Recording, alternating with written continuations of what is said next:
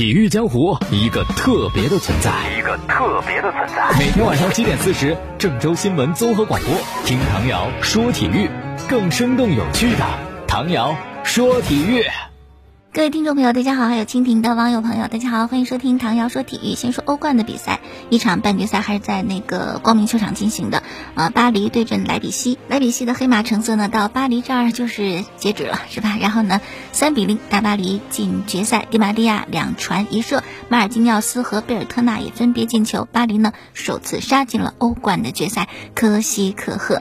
大巴黎三比零的完胜表现呢，整个过程当中内马尔没有进球，可以说他的风头都被两传一射的迪玛利亚给抢去了。不过说实在的，虽然没有进球，但是内马尔依然留下了很多精彩的表现。比如说第四十二分钟，就是他本场最高光的时刻。当时莱比锡的门将古拉奇传球失误被帕雷德斯断下，帕雷德斯呢把球就直传给了内马尔。哇，这个时候内马尔着实秀了一把。他出人意料的没有选择停球，而是在几乎不看来球的情况下，用脚后跟凌空往后那么一送，就把球稳稳的给在了处在两名防守球员中间的迪玛利亚。哇，这波操作，莱比锡的防线都看愣了。当然，迪玛利亚呢也没有辜负内马尔这神来之笔，妥妥的把这单刀球给打进去。而这个时候啊，进球这个时候是上半场临近结束，而这个进球让比分来到了二比零。可以说这个进球非常非常的重要。那也不能光看进球是吧？进球重要，说明传球也非常的重要。所以内马尔呢还是有功劳的。到了下半场，其实内马尔还有破门的机会。当时他跟姆巴佩是前场二打一，姆巴佩呢把球斜传给他，可是内马尔竟然在接球的瞬间滑倒了。那刻犹如杰拉德附体，错过一次特别好的破门机会，内马尔这个也是遗憾的不得了。那么根据数据统计呢，这场比赛之后，内马尔的五十九次欧冠出场制造了五十九个进球，是制造啊，不是打进，就连进球带助攻，进球是三十五个，助攻是二十四个。那么二十四号凌晨的决赛就是他的第六十次出场，会不会进球呢？我觉得有可能，连着两场欧冠都没进球，不就是攒着决赛进的吗？好，下面呢说一说大巴黎的崛起。二零一一年的十一月，大巴黎迎来新主人，从此在转会市场挥金如土。这个新主呢是卡塔尔财团，他们当时是五千万欧元收购的巴黎。那么在过去的九年当中，大巴黎签了四十三名球员，花费了十二点六八亿欧元的转会费。首先引进的是蒂亚戈·席尔瓦和帕斯托雷，然后呢伊布、卡瓦尼、迪玛利亚、大卫·路易斯。二零一七年最让人震惊。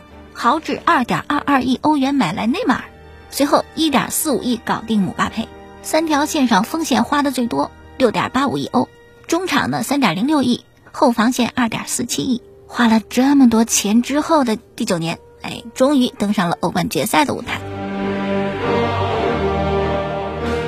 好了，明天凌晨的是另外一场半决赛，应该也没有什么悬念，里昂对阵拜仁，明天凌晨的三点钟。拜仁在这届欧冠太强了，进球数、射门次数、射正次数这三项数据全排第一，而且远超第二。前两天结束的斯利的决赛，八比二屠杀巴塞罗那，在那之前两回合七比一血洗切尔西，那简直十足的统治力。根据数据统计啊，本赛季拜仁在欧冠当中的进球数是三十九个，远超排第二的大巴黎二十二个，射门次数。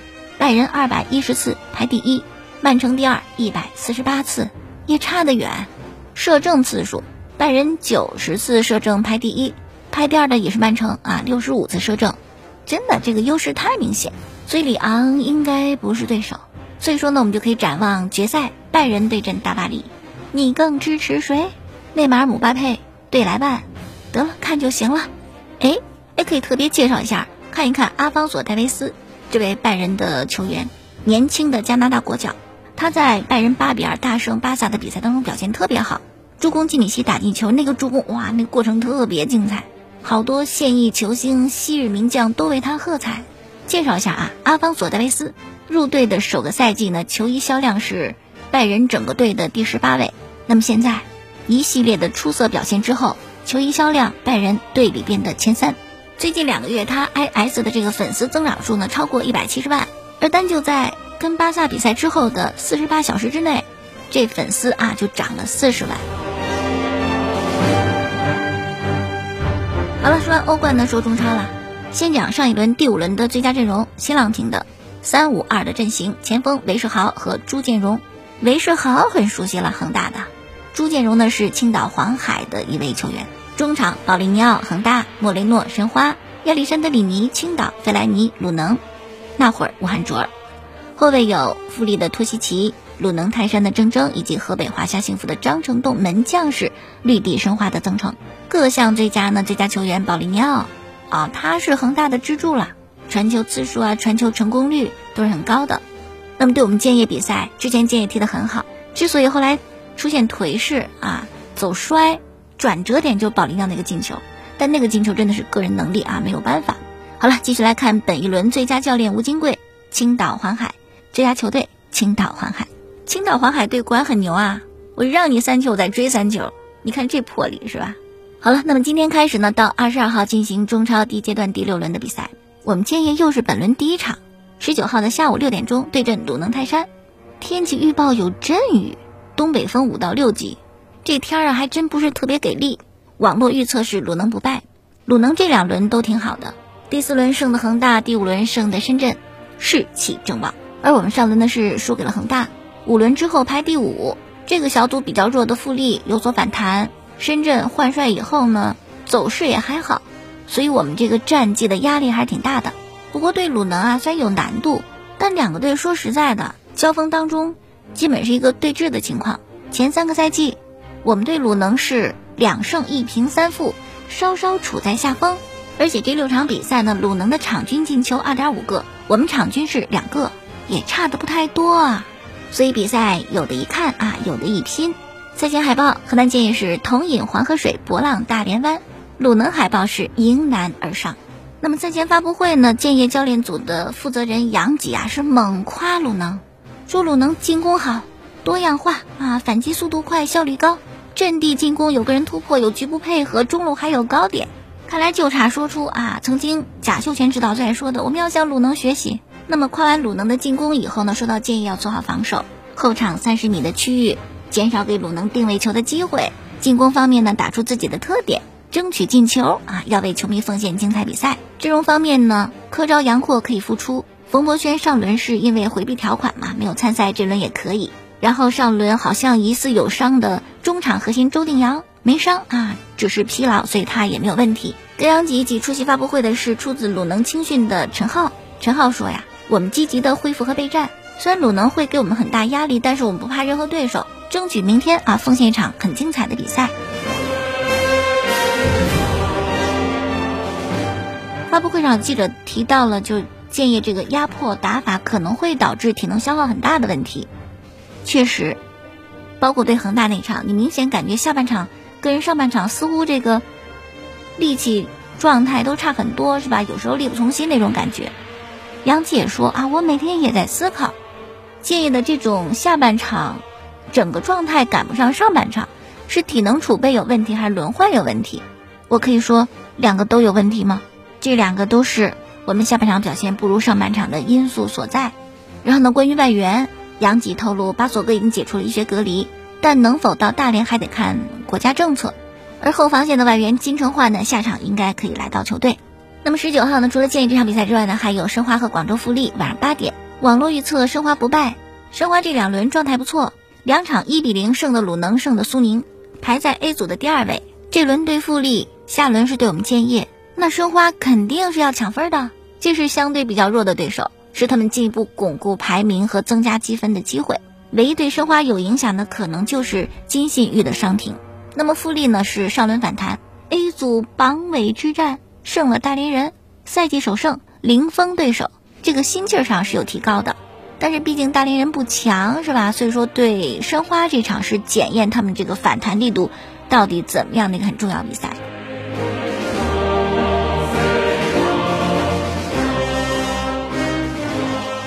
好了，唐瑶说体，欢迎大家继续收听。昨天呢，易建联在接受手术之后首次露面，虽然视频很短，只有三秒钟，但是可以看出来易建联的状态还是不错的。易建联的伤呢是跟腱断裂，我记得之前节目当中说过，是吧？这个伤很严重，而且这个大家也不陌生。一三年科比跟腱断裂，一九年杜兰特跟腱断裂，还有刘翔也是跟腱断裂。那么跟腱断裂这个伤和前交叉韧带撕裂并称为。可以毁灭篮球运动员的两大伤病，什么是跟腱呢？就是腓肠肌和比目鱼肌下端移形的腱性结构，止于根骨结节，是人体最粗最大的肌腱之一。它的存在呢，对于机体行走、站立、维持平衡有重要的意义。可以说，对运动员而言，跟腱断裂对他的运动生涯完全是一个毁灭性的打击。特别刘翔，他那个跟腱下面呢还有骨刺，哎呦，就更糟糕了。而且你就是手术恢复以后呢，如果一用力，也容易复发。反正这个伤非常的糟糕啊，非常麻烦。好了，再看巴塞罗那，昨天巴萨官方宣布解雇球队主教练塞蒂恩。回顾塞蒂恩在巴萨的执教生涯，四大皆空加国家德比完败，还有一个欧冠的二比八惨案，他可以说是永远的留在了耻辱柱上，而且也是唯一带梅西还没有拿过任何冠军的教练。新帅是谁呢？科曼。科曼是谁？也很有名了，后防线的球员，两个大腿特别粗壮，他罚点球十拿九稳，从不讲角度，就是力气大。获得过1988年欧洲杯冠军的那届荷兰队，他应该是荷兰三剑客之后最有名的球星，排第四。据说科曼已经乘坐他的私人飞机呢，抵达了巴塞罗那。哎呦，好多媒体在机场蹲点儿准备拍他，应该是签约在即。为什么呢？因为没有什么合适人选，哈维不来，哈维看透了。现如今这烂摊子是吧？挑不起来，不能挑。波切蒂诺也不会。我们讲过，波切蒂诺作为球员的时候呢，是在西班牙人踢球。西班牙人是巴塞罗那的同城死敌啊，两家俱乐部根本不对付。后来波切蒂诺退役啊，也做过西班牙人的主教练，也说过永不执教巴塞罗那。虽然时过境迁，但是毕竟是自个儿说过的话，是吧？你这么给他吞进去也不太好看，所以只能是科曼了。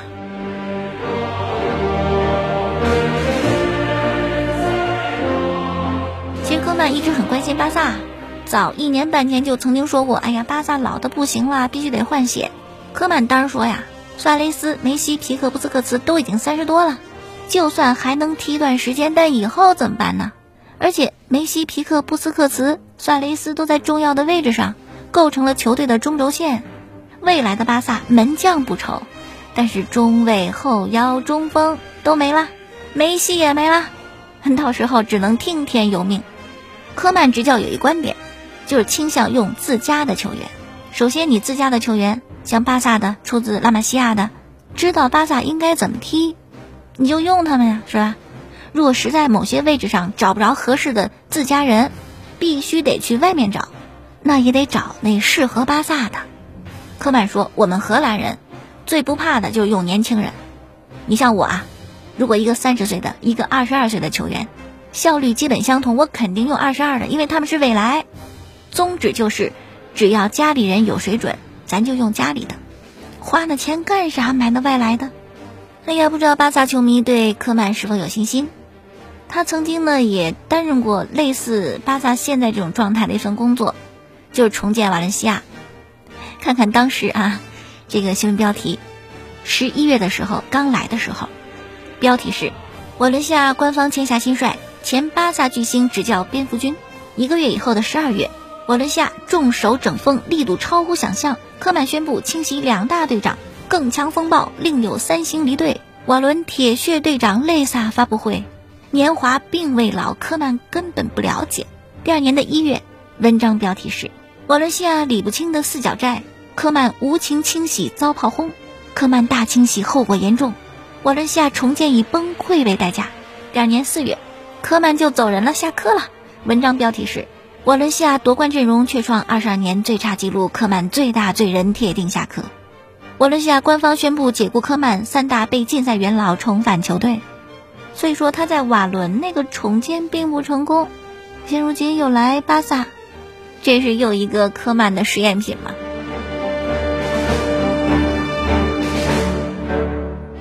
好，继续来看，除了解雇教练之外呢？昨天晚上，巴萨宣布，阿比达尔不再担任球队的技术总监。阿比达尔今年四十岁了，他是二零一四年退役的，当时患有肝癌，还患了肝脏啊，恢复的还挺好的。二零一八年呢，担任了巴萨的体育总监。不过上任以后啊，他给人的状态就是特别听巴萨主席巴托梅乌的话，引援呢引的也不是特别合适巴萨，老花钱，找的人都不是特别合适，并且呢，跟巴萨这波球员关系不好。会对媒体说啊，球员偷懒呐，怎么怎么样，磨洋工如何的？但他也没有具体点名说谁谁谁不好，就说都不好。后来梅西就怼阿比达尔嘛，说你点名道姓讲，你不要一打击一大片人，我们怎么就不敬业了？哎呀，主教练下课，球队技术总监下课，但是巴托梅乌说我不辞职，而且他还讲，球队呀本赛季四大皆空啊，输得那么惨，这不是俱乐部的管理问题，出问题的是这个体育项目，我怎么没听懂呢？哪出问题？巴托梅乌是一个隐藏的幽默大师啊！好了，继续来看下个事情，就是巴萨这样了，梅西会不会走？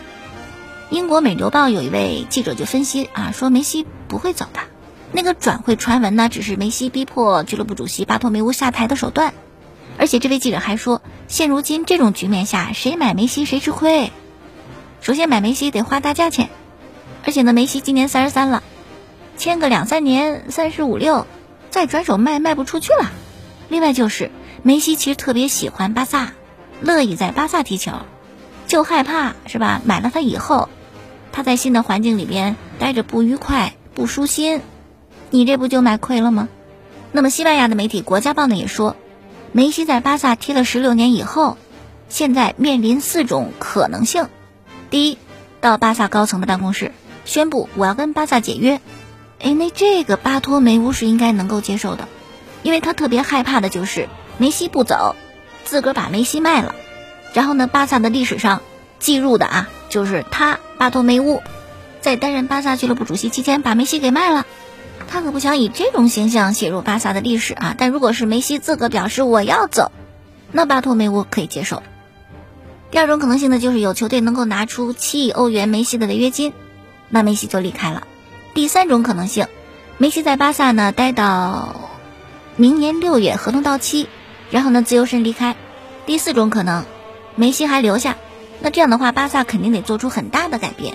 我个人感觉梅西还会再给巴萨机会，就看巴萨目前会怎么去操作。如果看到未来，梅西肯定不会走；如果一步一步巴萨自己作死，没什么太大的变化，换牌不换肉，新瓶装旧酒。那梅西可能会离开，但去哪儿啊就不好说了。国米、曼联、曼城，亦或是别的队。好，今天就说这么多，感谢大家收听过去的节目录音，在蜻蜓 FM 上搜索“唐瑶说球”的微信公众号，搜索“唐瑶说体育”节目，在每天晚间七点半，第二天凌晨的一点四十播出。感谢收听，明天我们再见。